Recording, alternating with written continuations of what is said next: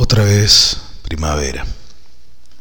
Es la primavera en nuestro recuerdo, una suma de experiencias y relatos de juventud, risas, bailes, las peras, los tonos, desamores de colegial, besitos y botellas borrachas, hormonas alborotadas, pensamientos algo rebeldes. Es la primavera, ese relato feliz y garbante, permanente en nuestras vidas. Es la primavera juvenil, la estudiante, la que invade mi recuerdo, con una inocencia juvenil que desconocía en parte la oscuridad de un sistema podrido, en ruinas, decrépito y corrupto.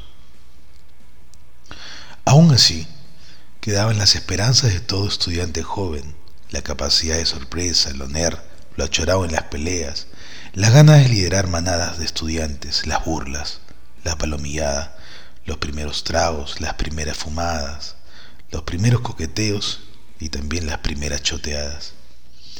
Era esa inocencia primaveral quizá el adormecimiento de la juventud, que no pensaba más que en posicionarse sobre otros, militando en barras bravas de equipos de fútbol decadentes, con sueños cojudos y sin utopías.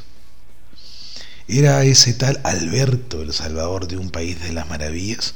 ¿O era el diablo y mal personificados en la figura dirigencial y política? Que construía la ruina de este país.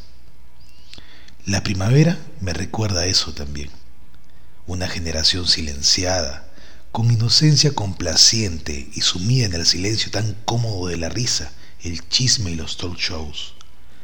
Y aunque el sistema educativo haya parcelado nuestras primaveras y nuestro pensamiento crítico, y con ello también nuestras ansias de crear utopías, aún quedaban aquellos maestros que estimulaban la mente de miles de maneras, en silencio, con una simbología casi subversiva, hacían florecer ideas en septiembres negros.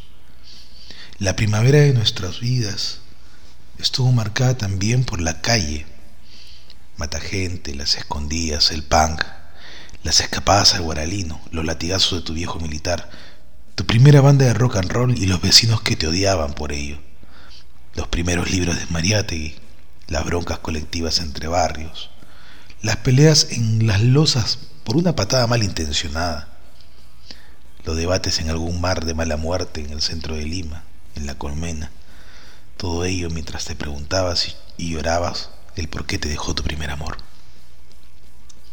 Es el inicio de cada primavera que me traslada a esa época. Me localiza mientras me disloca.